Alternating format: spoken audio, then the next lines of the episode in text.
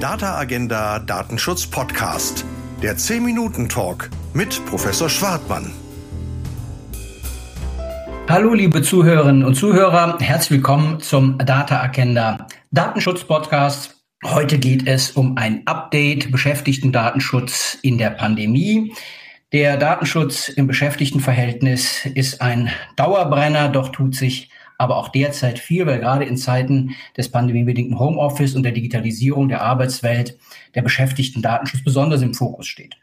Es stellt sich zum Beispiel die Frage, was es in der hoffentlich ausklingenden Pandemie mit der Zukunft des Homeoffice auf sich hat und was das neue Betriebsräte-Modernisierungsgesetz, das am 18. Juni 2021 in Kraft getreten ist, eigentlich mit sich bringt. Und spannend ist nach auch die Frage, wieso nach wie vor kein eigenes Gesetz für den Beschäftigten-Datenschutzgesetz, äh, Beschäftigten-Datenschutz da ist.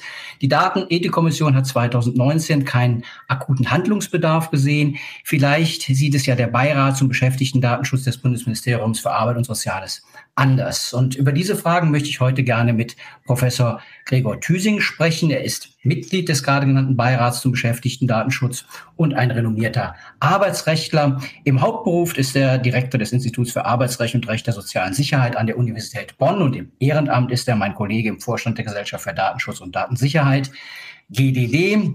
Gregor Thüsing und ich kennen uns viele Jahre. Schön, dass du dir heute Zeit nimmst, lieber Gregor. Oh, sehr gerne. Ja, unser Thema ist ein Update zum Beschäftigten-Datenschutz in der Pandemie. Steigen wir ein, wenn es dir recht ist. Du hast ja angefangen ähm, mit der Frage Homeoffice und das ist etwas, was ja momentan viele Unternehmen beschäftigt. Ende Juni ja. wird die Pflicht zum Homeoffice aufhören. Bislang ist es ja so, dass ich nur dann Homeoffice verweigern kann, wenn zwingende betriebliche Gründe dem entgegenstehen. Dieses Verpflichtung fällt weg und äh, die Frage ist, kann ich das Homeoffice so weiterführen? In welchem Rahmen kann ich es weiterführen? Bislang galt schon, als man die aktuelle Pflicht zum Homeoffice geschaffen hat, der Datenschutz als ein möglich zwingender Grund, dass Homeoffice nicht angeboten wird. Da haben die Aufsichtsbehörden konstruktiv mitgewirkt und gesagt, na ja, also der Arbeitgeber muss ja auch seine Pflicht erfüllen.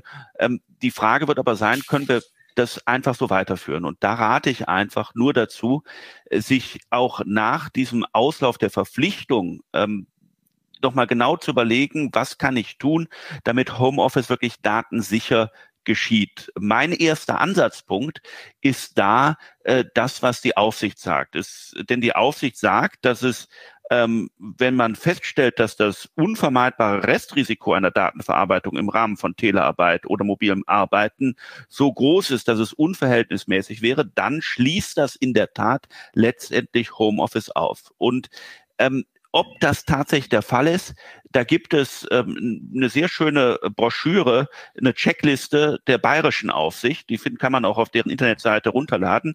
Das hat den Stand Mai letzten Jahres, wo die Aufsicht einfach mal durchführt, was sind Punkte, die ich zu beachten habe, wo muss ich alles drauf schauen. Ähm, das gibt keine Lösung für den Einzelfall, äh, macht aber am Ende doch ein ganz rundes Bild. Und ich könnte mir zum Beispiel vorstellen, wenn das so eine Frage ist, dass Sie ähm, die als Datenschutzbeauftragte anhand dieser, äh, dieser Checkliste mal durchgehen und ähm, dann sich selber ein Bild darüber machen, was kann man verbessern im Sinne des technischen Datenschutzes, was kann man bessern hinsichtlich der Belehrung der Mitarbeiter. Ähm, und wenn Sie sich unsicher sind, haben Sie ja immer die Möglichkeit, auch Rückfrage bei der Aufsicht zu nehmen, die sich da ähm, in der Vergangenheit doch sehr konstruktiv erwiesen hat. Also 30.06. in dem Moment, wo die Pflicht zum Homeoffice wegfällt, stellt sich umso deutlicher die Frage nach der Rechtmäßigkeit und datenschutzrechtlichen Rechtmäßigkeit des Homeoffice. Wenn der Arbeitgeber eben nicht mehr ins Homeoffice schicken muss, sondern nur noch kann, muss er ganz sicher sein, dass das auch datenschutzrechtlich in Ordnung ist und das Restrisiko der Datenverarbeitung nicht so groß ist, dass ich sage, das darf ich nicht riskieren. Checkliste Bayerische Aufsicht vom 18.05.2020 abrufbar auf der Seite. Es gibt noch andere Hinweise von Datenaufsichtsbehörden, die Berliner, die Hamburger, Sachsen hat welche, Schleswig-Holstein, aber die Berliner ist meines Erachtens der beste Einstieg. Ja, wunderbar. Konkrete Praxishilfen zum Thema Homeoffice. Ne, ähm, nichts muss mehr so wirklich, äh, äh, manches kann. Eine differenzierte Betrachtung ist erforderlich. Kommen wir zum ähm, Betriebsräte Modernisierungsgesetz. In Kraft getreten 18.07. Es soll vor allem die Gründung von Betriebsräten erleichtern und deren Rechte stärken. Und auch mit Blick auf den Einsatz von KI und mobilem Arbeiten ist das Gesetz wichtig. Ähm, ja, wie verhält es sich denn mit dem Datenschutz in dem Gesetz? Interessant ja insbesondere der neue 79a Wetter VG. Ähm, wer ist danach verantwortlicher? Ist der Betriebsrat jetzt eigenständiger verantwortlicher oder ähm, wie wird es aussehen? Rolf, in der Tat, äh, der 79a ist eine ganz zentrale Norm im Betriebsräte-Modernisierungsgesetz. Das war ursprünglich mal als Betriebsräte-Stärkungsgesetz geplant. Man merkte, naja, so viel Stärkung ist da nicht, aber Modernisierung allemal, also hat man es umbenannt. Dieser 79a ist zunächst einmal ähm, ein eine Norm, die Selbstverständliches ausdrückt. Da steht drin, bei der Verarbeitung personenbezogener Daten hat der Betriebsrat die Vorschriften über die Datenschutz einzuhalten. Na, wer hätte das gedacht? Äh, ich glaube, äh, eine solche Norm bedarf es nicht. Aber das, was danach kommt, das hast du eben schon angesprochen. Da steht nämlich drin, dass der Betriebsrat selber nicht verantwortliche Stelle ist, sondern der Arbeitgeber es bleibt. Und das wurde in der Vergangenheit durchaus anders gesehen.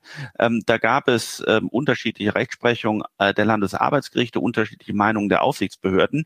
Ähm, das ist frag relevant für die Fragen der Haftung, das ist relevant für die Fragen der eigenständigen Bebußung, das ist aber auch relevant für die Frage, wie weit der Arbeitgeber auch die Daten für die Datenverarbeitung durch den Betriebsrat verantwortlich ist.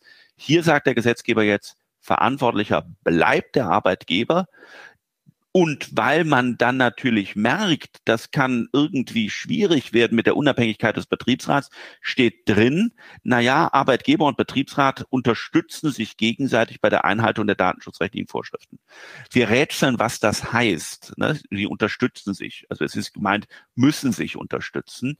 Ähm, es ist zumindest so, dass der Betriebsrat dem Arbeitgeber Auskunft geben muss über seine äh, Datenverarbeitung, der, dass der Arbeitgeber einen Überblick darüber hat, dass er die äh, Datenverarbeitung durch den Betriebsrat, dass die rechtmäßig erfolgt. Ähm, insofern kann er da bei Zweifelsfällen gezielt nachfragen. Äh, eine wichtige Norm ist während des Gesetzgebungsverfahrens noch nachträglich in den Ausschuss ähm, eingeführt worden, nämlich, ähm, dass der Datenschutzbeauftragte gegenüber dem Arbeitgeber zur Verschwiegenheit verpflichtet ist über Informationen, die Rückschlüsse auf den Meinungsbildungsprozess des Betriebsrats zulassen. Das heißt zum einen, der Datenschutzbeauftragte ist auch zuständig für die äh, Einhaltung der Datenverarbeitung durch den Betriebsrat, weil sie ja dem Arbeitgeber eben zuzurechnen ist. Zum Zweiten aber, was er da wissen muss, was er da ähm, an Informationen erhält, das darf er nicht ohne weiteres dem Arbeitgeber mitteilen. Er ist da so etwas wie eine chinesische Mauer dazwischen gebaut, äh, dass er äh, nur, dass er zwar hinreichend Informationen bekommt, um sich ein Bild zu machen, aber eben diese Informationen so weit nicht an den Arbeitgeber weitleiten muss, als dass man weiß, dass der auf einmal weiß, wie die Willensbildung im Betriebsrat geschieht. Das ist eine schwierige Norm, da werden wir sehen, was die Gerichte daraus machen werden. Äh, vielleicht helfen auch die Aufsichtsbehörden mit dem einen oder anderen Hinweis, aber das ist ein Kompromiss, äh, der erstmal im Raum steht. Fest steht also, Betriebsrat ist nicht verantwortlicher. Gesetzgeber hat das jetzt festgelegt. Das geht auch im Rahmen des Artikel 4 DSGVO, so muss man das wohl interpretieren. Äh, zum Zweiten aber äh, das Entscheidende, ähm, der Datenschutzbeauftragte ist dafür auch, äh, hat auch die Zuständigkeit und der Arbeitgeber ist verantwortlich. Ja, also wichtige Klarstellung im Gesetz, wenn ich immer so raushöre, Stärkung des Datenschutzbeauftragten, aber auch klare Differenzierung zwischen Arbeitgeber und Betriebsrat. Das war ja in der Tat wirklich streitig und kontrovers diskutiert. Und vor dem Hintergrund glaube ich gut, dass es geregelt ist. Jetzt haben wir Klarheit und muss man, wie du sagst, sehen, was die Gerichte daraus machen. Zum, zum letzten Thema. Ähm, last but not least. Ne? Ähm, du bist äh, Mitglied des Beirats zum Beschäftigtendatenschutz. Ähm, welche Ergebnisse liefert das Gremium kurz vor Ende der Legislaturperiode ab? Sollte es jetzt, nachdem es oft Thema war, aber immer gescheitert ist, jetzt mit Blick auf die Digitalisierung ein eigenständiges Geschäft, äh, Gesetz zum Beschäftigtendatenschutzgesetz geben, das Paragraph 26 WDSG präzisiert. Wir haben in der Datenethikkommission lang hin und her überlegt, haben gesagt, die Zeit ist noch nicht reif dass die Digitalisierung sich jetzt über ein eigenes Gesetz äh, ähm, wiederfinden muss im Beschäftigtendatenschutz. Äh, seht ihr das anders? Äh, kommt so ein Gesetz? Empfehlt ihr sowas? Falls ja, äh, wann und falls nicht, äh, was spricht denn aus ähm, Sicht des, des Beirats dagegen?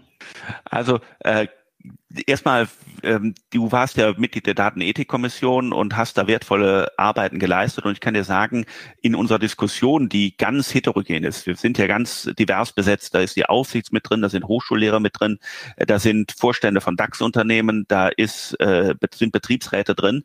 Ähm, das ist eine enorm fruchtbare Diskussion, bei der ich eine Menge lerne, aber bei der auch deutlich wird, wie unterschiedlich der Zugang zum Datenschutz sein kann. Ähm, was die Datenethikkommission da geschrieben hat, ist ja wirklich beeindruckend und hilft uns auch bei verschiedenen äh, Punkten. Und wir nehmen da auch ausdrücklich drauf Bezug. So viel kann ich jetzt schon sagen.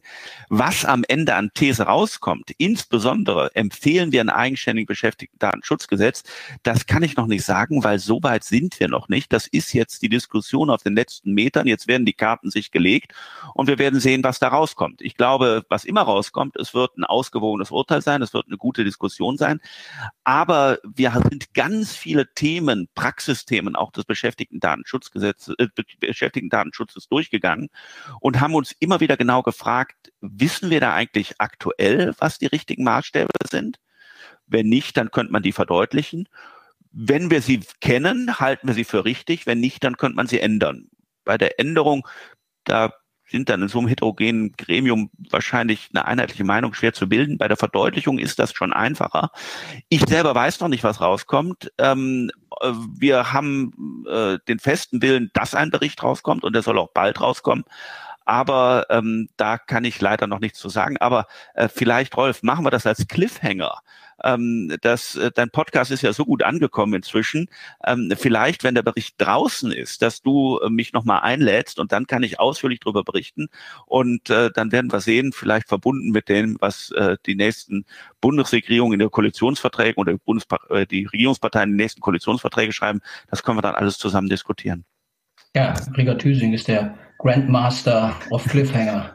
Und äh, das äh, finde ich super Idee. Ne? Ähm, ja, dann ähm, ist, ist in der Tat, glaube ich, ein, ein spannendes äh, eigenes Thema für den Beschäftigten-Datenschutz. Ähm, ähm, ein solches Gesetz, das ja wirklich ein, äh, äh, über die Jahre hinweg äh, äh, Dauerbrenner war und, und äh, ja, ich, ich vielleicht, vielleicht, vielleicht können wir noch hinweisen damals auf die Bonner Erklärung der GDD. Die ist zwar schon was in die Jahre gekommen, aber die Gründe, die für und gegen ein eigenständiges Gesetz schreiben, haben wir ja damals auch schon mal benannt, ne? in anderen ja, politischen Diskussionen. Ne? Also, ja, ja, ich will nicht sagen, dass das das Beste ist, was ich je dazu gelesen habe, äh, aber äh, es ist auf jeden Fall äh, was Gutes und äh, dann gab es ja in der Datenethikkommission bei euch sicherlich auch noch sehr, sehr gute Sachen, die ähm, dem äh, äh, den Rang ablaufen sollen. Aber in der Tat, wir werden darüber weiter reden und das ist eine kontroverse äh, Diskussion zwischen den äh, ja, Beteiligten ist, äh, äh, ich glaube, das ist jedem klar und äh, das ist in der Tat äh, eine heikle Frage.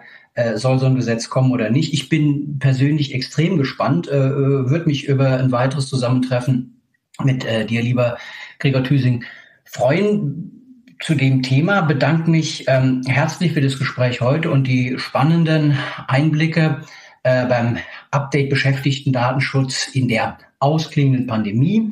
Lieber Gregor, vielen Dank, liebe Zuhörerinnen und Zuhörer, vielen Dank. Ähm, ich hoffe, Sie hören wieder zu, bleiben dem Data Agenda Datenschutz Podcast gewogen. Alles Gute, bis zum nächsten Mal.